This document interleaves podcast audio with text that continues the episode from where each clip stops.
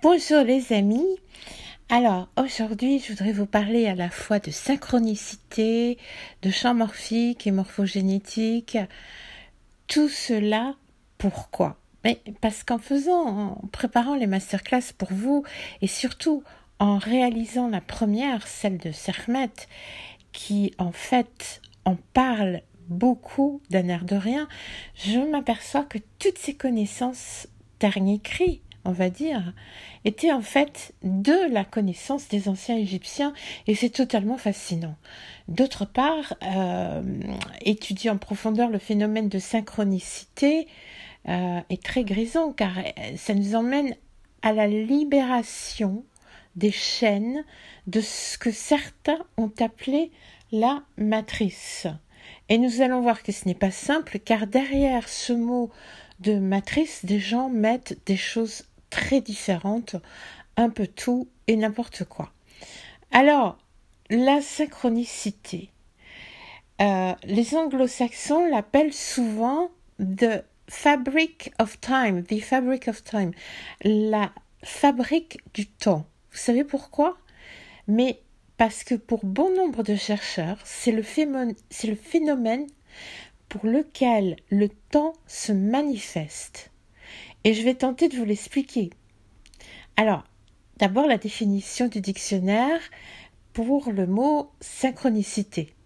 C'est toujours très important d'en revenir aux définitions justes des mots.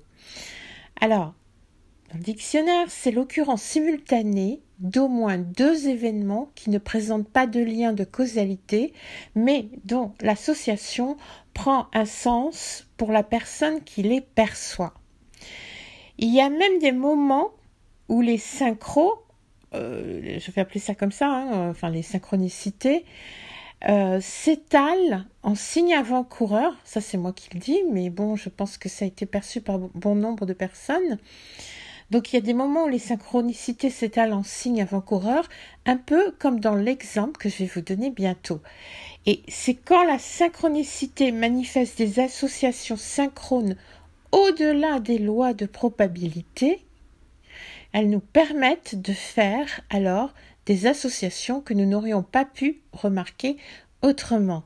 C'est ce que certains autres ont appelé le courant souterrain de la vie, mais moi je préfère dire le courant un ciel au-dessus de notre atmosphère. Et vous allez comprendre pourquoi.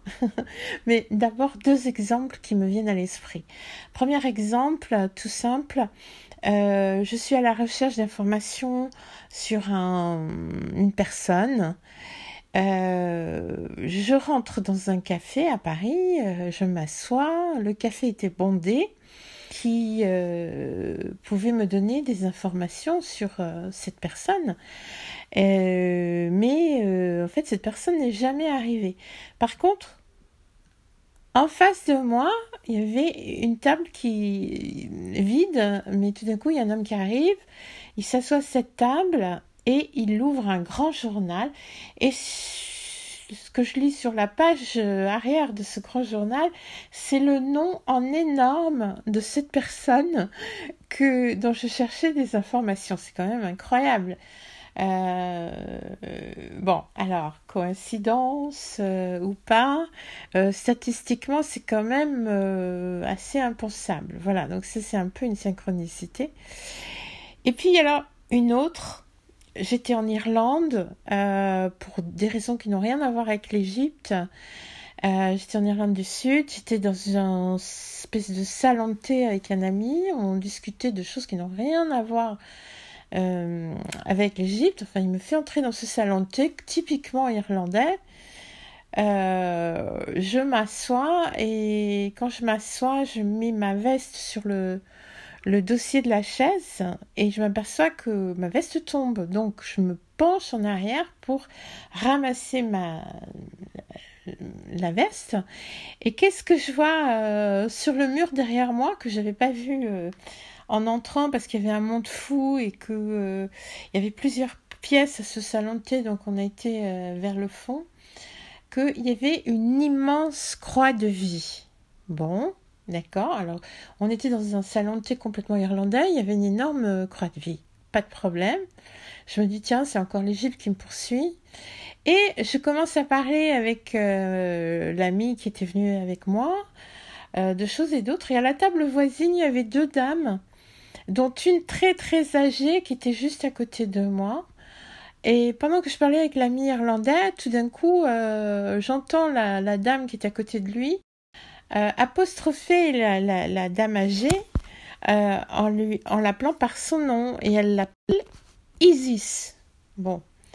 Alors, j'aurais très bien ne pas entendre ce mot parce que dans la conversation en anglais, euh, comme moi j'étais en train de parler avec mon ami et dans une conversation assez euh, importante, je, n'aurais pas dû entendre en fait ce mot Isis.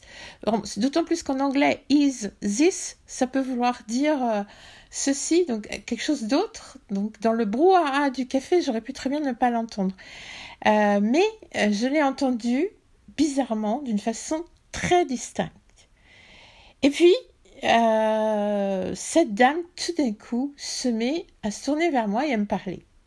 Et alors là, c'est devenu complètement fou parce que, en fait, cette dame, elle est la récipiendaire de connaissances extraordinaires. D'abord sur toute l'Irlande, elle est très connue en Irlande, en plus je ne savais pas. Euh, elle avait un manoir et euh, elle recevait euh, plein de gens qui avaient des, beaucoup, beaucoup de connaissances spirituelles et autres. Et elle, elle, c'était un puits de science au niveau celtique. Et c'était évidemment, elle s'y connaissait énormément par rapport à l'Égypte. Ça, je l'ai pas appris tout de suite. Hein j'ai, elle m'a donné rendez-vous euh, chez elle, j'ai été la voir. Et on a parlé ensemble toute une après-midi, pareil, et elle, euh, euh, elle a fini, j'ai fini par apprendre qu'en fait, elle connaissait l'État. Alors, c'est une des rares personnes, par moi, à connaître l'État, enfin, occidentale, à connaître l'État. Alors, ça m'a été confirmé plus tard par l'État. Voilà. Et euh, c'est vraiment une chose extraordinaire. Donc, euh, coïncidence, synchronicité, c'est quand même pareil statistiquement euh, très difficile à voir. Alors, si les anglo-saxons appellent ça fabric of time, hein, la, la, fabrique du temps, par rapport à la synchronicité, c'est parce que pour eux, dans les cas, on va dire, les plus riches, les plus intéressants, c'est pendant une recherche profonde du savoir que cela se manifeste. Quand la synchronicité est au-delà des lois mathématiques de la probabilité. Ils appellent ça meaningful coincidence, les coïncidences parlantes. Euh, pendant une recherche du savoir profond, c'est très important, j'insiste, quand vous êtes obsédé par un sujet, plein de questions, euh, mais alors, euh, quand, vous êtes dans votre vie de tous les jours, hein, vous n'êtes pas en train d'y penser, mais vous êtes quand même sur le chemin d'une recherche très profonde à propos d'un sujet précis. N'oublions pas que l'ADN contient pas seulement le plan de notre corps dans chacune de nos cellules, mais de la conscience entière et de la manifestation de l'univers lui-même. Or, quand vous arrivez aux limites de la conscience, euh, c'est-à-dire aux limites euh, euh, d'un sujet donné, en fait. Hein. Quand vous avez été au bout d'un sujet, vous trouvez le principe de synchronicité. Une fois que tu auras tout appris d'un sujet ou presque, tu entres alors dans un monde du temps et des paradoxes. Et les, les portails vers l'incroyable euh, arrive. Bon, ça, bon, j'ai eu beaucoup de conversations avec Sheldrake, que j'ai eu Rupert Sheldrake, je vais vous en parler euh, ensuite, que j'ai rencontré là-dessus. C'est vraiment et d'autres aussi. Hein, c'est vraiment extraordinaire. La synchronicité, cela s'articule autour de la notion d'archétype. Hein, ça, c'est Jung qui a lancé euh, la notion d'archétype en psychoanalytique, et d'inconscient collectif. L'archétype, c'est la tendance humaine à utiliser une même forme de représentation renfermant un thème universel, structurant la psyché commune à toutes les cultures, mais figurée sous formes symboliques diverses. Euh, c'est comme ça que dans mes masterclass sur Sermet, hein, qui est une énergie à tête de lion, nous verrons toutes les énergies lion et lion dans leur symbolique et le pourquoi de leur différence et à quoi ça sert, etc. C'est un principe fondateur de toutes les cultures humaines et pour l'inconscient collectif, rappelons nous la phrase fameuse de Jung, nous ne sommes pas aujourd'hui ni d'hier, nous sommes d'un âge immense. Et ça, on n'en a pas conscience. Un âge immense, ça veut dire qu'il y a une mémoire immense à notre sujet. Alors, pour le scientifique euh, Sheldrake, qui lui a mis en avant ce qu'on appelle les champs morphiques et morphogénétiques. Alors, un champ qui contiendrait de l'énergie ou de l'information sans être constitué de matière, sans atomes, sans électrons. Ça, c'est ce qu'on appelle le champ morphique. Et on parle aussi de résonance euh, morphique euh, parce que leur action influence ces champs de force, ça, ça interagit. Alors, Rupert Sheldrake, il établit une analogie entre ces champs et les champs de force en physique. Alors, c'est compliqué pour lui parce que euh, ça n'est pas réfutable, mais ça n'est pas non plus vérifiable parce que c'est totalement invisible. Et pourtant, pourtant, euh, je vous rappelle que Rupert Sheldrake, c'est un très grand scientifique, euh, docteur en biochimie à l'université de Cambridge. Euh, il a été super décrié, le, pauvre. Pourtant, il a fait un travail fabuleux. Il a écrit 12 livres extraordinaires. Il faut absolument que vous les lisiez d'ailleurs. Alors, euh, Rupert Sheldrake, il, il, établit donc cette analogie entre ces champs et les champs de force euh, en physique. Et comme je vous le disais, ça a pourtant été euh, vérifié, on peut dire, en tout cas en embryologie, dès 1907 par les expérimentations d'un Ross Harrison qui a prouvé que les cellules chez les tritons possédaient une structure qui, qui, déterminait le développement d'organes particuliers, euh, c'est-à-dire l'ajout de cellules indifférenciées. Les cellules allaient là euh, où, c'était nécessaire euh, par une espèce justement de champ que, l'on ne comprend toujours pas, mais qui existe. Et puis en 1922, pour le scientifique biologiste russe Alexandre, si je me rappelle, lui, euh, il raconte que c'est un grand biologiste russe que pendant l'embryogénèse, un facteur extérieur à l'embryon semble déterminer son développement. C'est ce qu'il a appelé le champ embryogénique. Puis, euh, ça a été développé par plusieurs euh, scientifiques par la suite jusqu'à ce que ça ait été repris par Rupert Sheldrake. Alors Rupert Sheldrake, le meilleur livre, je, connais le titre qu'en anglais, j'espère que il est traduit en français parce qu'en France il a l'air d'avoir un, un embargo incroyable sur lui. Euh, Rupert Sheldrake, A New Science of Life, The Hypothesis of Morphic Resonance. Euh, c'est-à-dire une nouvelle science de vie, l'hypothèse de la résonance morphique. Euh, et, ce, champ morphogénétique, il le lie aussi à des champs invisibles en rapport avec notre inconscient collectif. Hein. Donc ça rejoint Jung, euh, c'est ce qu'on appelait avant euh, les égrégores, hein, tout simplement. Et euh, enfin entre autres. Et hum, alors pour, pour, vous montrer l'embargo le, qu'il y a sur les gens qui, qui ont vraiment des choses à dire et qui sont vraiment des vrais chercheurs extraordinaires, qui trouvent des choses vraiment extraordinaires. Euh, quand vous regardez sa fiche en français sur Wikipédia, euh, il lui donne le titre de parapsychologue. Euh, et puis c'est que en poursuivant pendant longtemps dans leur texte que vous trouvez qu'il est docteur en biochimie à l'université de Cambridge c'est quand même incroyable, quoi. Je trouve ça absolument incroyable. Alors, la résonance morphique, c'est quand même lui qui l'a trouvé. Il a été directeur de recherche à Cambridge, il a été physiologiste, il est, dans la recherche, par exemple pour les plants semi-arides euh, à Hyderabad. Euh, son dernier papier, c'est sur les déterminants de Faraday, euh, les, ondes de forme dans l'eau, euh, déterminants de Faraday. Enfin, euh, avec une certaine fréquence. Enfin, il a, il a, publié plus de 85 papiers scientifiques extraordinaires. Euh, moi, quand je l'ai rencontré, je l'ai rencontré avec les, avec cinq grands physiciens euh, mondiaux.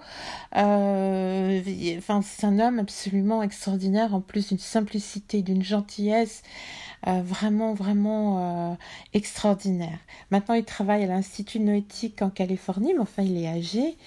Euh, mais il faut absolument que vous lisiez un, au moins un de ces douze livres. Il a fait beaucoup de recherches sur l'intelligence des animaux. Enfin bref, c'est quelqu'un qu'il faut vraiment étudier. Et puis, dans les génies de tout ça, vous avez aussi une chose que peut-être vous ne connaissez pas, qui est la sybionte. Alors, qu'est-ce que c'est que la sybionte C-Y-B-I-O-N-T-E. Euh, c'est un mélange de mots euh, cybernétique et biologie. Hein, en fait, c'est une espèce de matrice. L'idée que l'inconscient émergerait des interactions biologiques et écologiques avec la noosphère. Euh, la noosphère, c'est Teilhard de Chardin, je vais y venir. Alors, cette notion de sybionte a été conceptualisée par le biologiste français Joël de Ronet, Hein, qui est alors lui encore un énorme scientifique, un génie. Euh, bah, il, il a dirigé des recherches à Pasteur. Il est président d'Univers Science. Et alors, vous savez ce qu'il dit, lui? Il dit humblement, arrivé à un certain stade de la vie, euh, aujourd'hui, je pense qu'il a 81 ans, je voudrais témoigner d'un certain sentiment de spiritualité sans connotation religieuse qui a émergé de mes recherches pour comprendre l'ordre caché des choses et le sens secret de la nature, de formes d'une extrême diversité et d'une grande beauté. Voilà. Alors lui, c'est pareil, c'est dans le même sens. Et puis vous avez Teilhard de Chardin, Pierre Teilhard de Chardin, dont vous avez tous sans doute déjà entendu le nom, qui lui parlait d'une couche de faible épaisseur entourant la Terre qui matérialiserait à la fois toutes les consciences de l'humanité et toute la capacité de ces dernières à penser. La noosphère, hein, N-O-O-S-P-H-E-R-E, une sorte de conscience collective de l'humanité qui regroupe toutes les activités cérébrales et mécaniques de mémorisation et de traitement de l'information. Et puis, euh, alors très récemment, enfin beaucoup plus récemment, vous avez euh, Ian Stewart euh, avec la notion d'extelligence. Hein, lui, c'est encore une autre chose, mais ça, ça parle toujours de la même chose en fait qu'il a développé. Alors, moi, le constat que je vais faire, c'est qu'en Occident, on a tendance à parler de choses à partir de nous, hein, parce que tous ces grands génies ont toujours parlé à partir de nous. Bon, peut-être à part Sheldrake, qui est vraiment à part, mais les Égyptiens, eux, expliquent les questions de champ de force à partir des forces universelles, ce qui est vraiment très différent, à partir des, des forces universelles vers nous. Et euh, c'est ça que je vais démontrer dans, dans, dans, mes masterclass et notamment dans la première sur Sermet. Voilà les amis. Euh, évidemment, c'est informel tout ce que je vous dis parce que il faut que ce soit euh, propre pour vous à faire des recherches. Voilà, il faut continuer, il faut lisez, lisez, lisez Rupert Sheldrake, lisez Théard de Chardin, vous n'allez pas le regretter. À très bientôt, merci.